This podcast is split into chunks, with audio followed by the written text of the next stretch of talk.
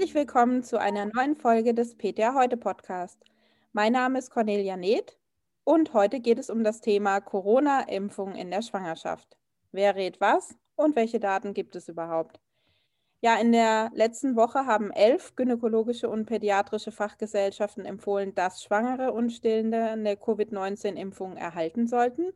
Sie stützen sich dabei auf Daten zur mRNA-Impfung von Schwangeren in den USA. Adressiert war der Rat der Fachgesellschaften an die STIKO und auch die nahmen zur Impfung der Schwangeren jetzt Stellung. Ja, was rät die STIKO und warum und welche Daten gibt es überhaupt? Antworten hat meine Kollegin, Apothekerin und Redakteurin Celine Müller im Gepäck. Hallo Celine. Hallo liebe Conny. Ja, Celine, was raten denn eigentlich die Fachgesellschaften? Ja, die Fachgesellschaften, das waren insgesamt elf Stück, wie du schon gesagt hast, äh, gynäkologische, pädiatrische, darunter auch der Berufsverband der Frauenärzte, die haben tatsächlich empfohlen und auch wissend zu diesem Zeitpunkt ihre Empfehlung, dass ihre Empfehlung über die der STIKO hinausgeht. Und sie raten tatsächlich Schwangere und auch Stillende gegen Covid-19 zu impfen. Als geeignet halten sie ähm, dafür die mRNA-Impfstoffe und die sind ja bei uns, äh, die, die beiden von ähm, BioNTech Pfizer, also Comirnaty und von Moderna zugelassen.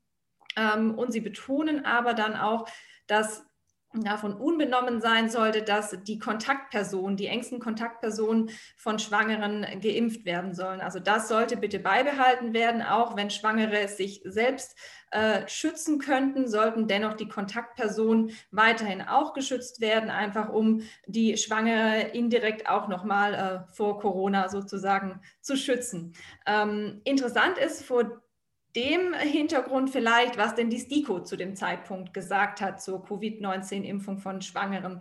Und die hat damals abgeraten, Schwangere routinemäßig gegen Covid zu impfen, ähm, hat aber eingeräumt, Schwangere könnten sich dann impfen lassen, wenn eben aufgrund von Vorerkrankungen, die einen schweren Covid-Verlauf begünstigten, in Einzelfällen nach Nutzen-Risiko-Abwägung und natürlich nach einem ausführlichen Aufklärungsgespräch, dann könnte man Schwangeren eine Impfung anbieten. Also sie hat es sehr streng gehalten, keine generelle Impfung, sondern wirklich nur im Einzelfall, wenn Vorerkrankungen vorliegen und dann auch nur nach sorgfältiger Nutzen-Risiko-Abwägung und nach einer Aufklärung. Mhm. Also diese STIKO-Meinung ist eben sehr strikt und wahrscheinlich auch darauf gestützt, dass es eben diese wenigen Daten gibt. Wie kommen denn dann diese Fachgesellschaften jetzt zu ihrer Empfehlung? Die war ja sehr eindeutig. Äh, Schwangere sollen sich impfen lassen. Gibt es da mittlerweile Studien oder Daten zur Impfung von Schwangeren? Ja, die gibt es in der Tat. Also Daten gibt es aus Nachbeobachtungen von Schwangerschaften. Was es natürlich nicht gibt, sind Daten aus randomisiert klinischen Phase 3 Studien, also wie wir sie ja auch gesehen haben für die Zulassung ähm, in den USA oder jetzt auch in der EU von den Impfstoffen, da einfach Schwangere nicht eingeschlossen waren und auch werden in diese äh, ja, klinischen Studien. Was man aber, wie gesagt, hat, sind diese Zwischenergebnisse aus diesen systematischen Nachbeobachtungen. Und die haben Wissenschaftler der CDC, das ist ja die US-amerikanische Gesundheitsbehörde, nun auch ausgewertet und äh, vor kurzem im Fachjournal New England Journal of Medicine veröffentlicht. Und es war tatsächlich ähm, ja, ein ganz robuster Datensatz von etwa 35.000 Schwangeren. Und die haben kurz zusammengefasst wirklich gezeigt, dass alle Komplikationen, die mit einer Schwangerschaft einhergehen können, sei es ein Abort, eine Totgeburt, Frühgeburt oder Tod des Neugeborenen beziehungsweise auch angeborene Anomalien, dass die eben bei geimpften Schwangeren nicht häufiger vorkamen als bei nicht geimpften Schwangeren. Ähm, man hat auch ein bisschen geschaut, wie haben die Schwangeren denn die Impfung weggesteckt, haben sie es gut vertragen. Und äh, auch da kamen vergleichbare Verträglichkeiten raus. Ähm, die erste Impfung wurde tendenziell ein bisschen besser vertragen. Auch das kennen wir von den Zulassungsstudien. Es gab eine leichte Tendenz ähm, zwischen Schwangeren und nicht-Schwangeren. Ähm, und zwar hatten die Schwangeren häufiger lokale Impfreaktionen, also gerade Schmerzen an der Injektionsstelle vielleicht, während die nicht-schwangeren Frauen häufiger über Muskelschmerzen, Kopfschmerzen, Fieber oder Schüttelfrost nach der Impfung berichtet haben. Genau, aber alles in allem haben tatsächlich die Wissenschaftler das Fazit gezogen, dass es keine offensichtlichen Sicherheitssignale gibt ähm, im Zusammenhang mit einer Covid-19-Impfung von Schwangeren im dritten Trimester. Also eine, eine Schwäche oder ja, äh, zumindest eine Einschränkung von der Studie ist tatsächlich, dass die Mütter der lebend geborenen Babys in den allermeisten Fällen, nämlich 98,3 Prozent, tatsächlich schon recht weit fortgeschritten waren in der Schwangerschaft. Also die wurden im dritten Trimester geimpft und somit sind die Daten, die natürlich in früheren Schwangerschaften zur Impfung vorliegen, tatsächlich kaum vorhanden. Das war vor allem aber dem Umstand geschuldet, ähm, dass einfach die Datenauswertung zwischen Dezember und Ende Februar stattgefunden hat. Das heißt, Frauen, die eben da ganz früh in der Schwangerschaft waren, sind halt jetzt im Mai immer noch schwanger und man konnte sie einfach noch nicht auswerten. Da denke ich, dass es dann auch im Laufe der nächsten Monate einfach noch weitere Daten geben wird.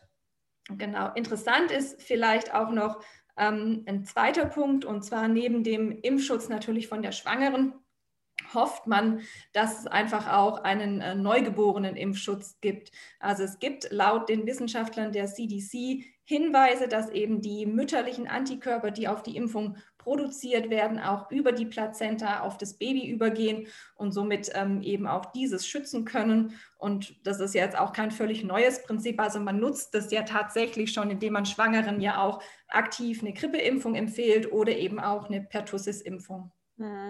Wäre tatsächlich ähm, sicherlich ein großer Vorteil, wenn die Neugeborenen dann gewissen, ja, es ist ja kein Nestschutz, es ist ja ein äh, angeimpfter Schutz, aber wäre sicher nicht verkehrt, wenn das so wäre.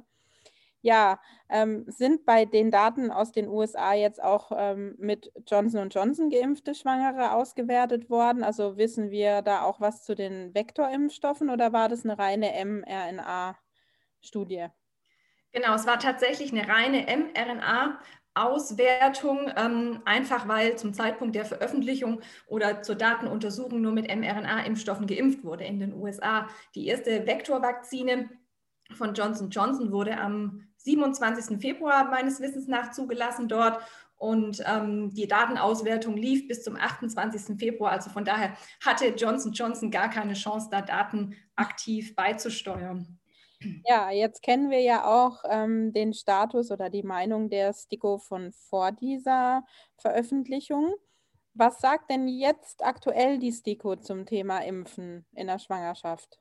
Die STIKO hat tatsächlich am 10. Mai ähm, erklärt, dass sie auch weiterhin keine generelle Impfempfehlung für Schwangere ähm, aussprechen wird. Und diese Nichtempfehlung begründet sie auch, dass es eben bisher keine Erkenntnisse aus kontrollierten Studien zum Einsatz von Covid-19-Impfstoffen bei Schwangeren gebe. Und die Daten aus den USA genügen der STIKO offenbar einfach nicht, also diese systematischen Nachbeobachtungen.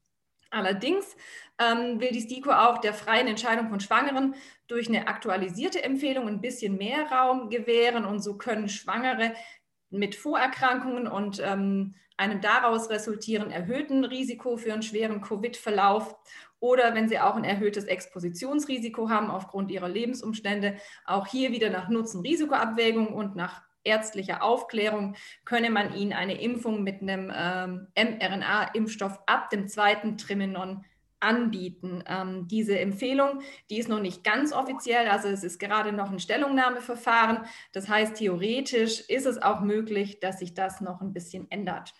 Also hat sich im Prinzip nicht sehr viel geändert äh, bei der Genau, sie haben ein bisschen mehr Raum geschaffen. Vorher hieß es ja im Einzelfall und jetzt tatsächlich eben mit äh, den Schwangeren im zweiten Trimenon und den Vorerkrankungen. Also so ein bisschen mehr Raum gibt es schon, aber ja, es ist keine, einfach keine generelle Impfempfehlung, so wie es eigentlich die, äh, die gynäkologischen und pädiatrischen Fachgesellschaften formuliert hatten.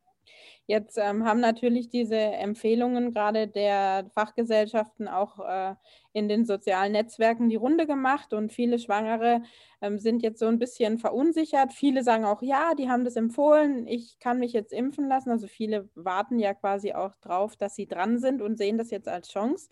Ähm, wenn die STIKO jetzt eben diese generelle Impfempfehlung nicht gibt, ähm, genügt da die Einschätzung der Fachgesellschaften? Ist das irgendwie ein Problem? Dürfen die Frauenärzte oder die Ärzte generell die Schwangeren im Moment impfen oder ist es problematisch? Weißt du da was zu? Ja, es ist tatsächlich ähm, problematisch und es hat äh, haftungsrechtliche Gründe. Also Dr. Christian Albring, das ist ja der Präsident des Berufsverbands der Frauenärzte, der hat dazu tatsächlich Stellung genommen und eben dazu erklärt, dass ähm, bei jeder Schwangerschaft Komplikationen auftreten können und einfach möglich sind. Wenn diese aber nun in der zeitlichen Nähe zu einer Impfung stattfinden oder es andere Schäden gibt, dann sind Patientinnen und auch die impfenden Ärzte durch eine Staatshaftung geschützt. Aber, und das ist eben die große Einschränkung, die greift nur, wenn eine Impfempfehlung seitens RKI STIKO oder von Bundes- oder Länderregierungen vorliegt. Also eine alleinige Unterschrift von der gesunden Schwangeren ähm, unter ihren Impfwunsch und äh, dass sie aufgeklärt wurde, genügt leider nicht. Also das hat einfach haftungsrechtliche ähm, Konsequenzen, sodass es unmöglich nahezu ist, eben für, für Ärzte das so umzusetzen, dann ohne offizielle STIKO-Empfehlung. Ja, da sind wir in Deutschland ja durch die Kontergan-Geschichte auch extrem vorsichtig und vorbelastet, äh, was diese Haftungsansprüche angeht. Ähm, ja, ich sag mal vielen Dank. Also Fakt ist, um das zusammenzufassen, Schwangere können sich theoretisch impfen lassen, wenn sie vorerkrankt sind oder wenn sie ein erhöhtes Expositionsrisiko haben, was auch immer das bedeutet. Das kann man ja dann entsprechend nachlesen in den ähm, Priorisierungsrichtlinien. Ähm, Ansonsten einfach nur schwanger sein und einen Impfwunsch haben reicht. Stand heute nicht. So ist es, genau, Conny. Genau. Dann sage ich dir vielen Dank. Ähm, ich danke dir. Und an die Zuhörerinnen und Zuhörer vielen Dank fürs Einschalten und auch bis zum nächsten Mal. Machen Sie es gut, bleiben Sie gesund.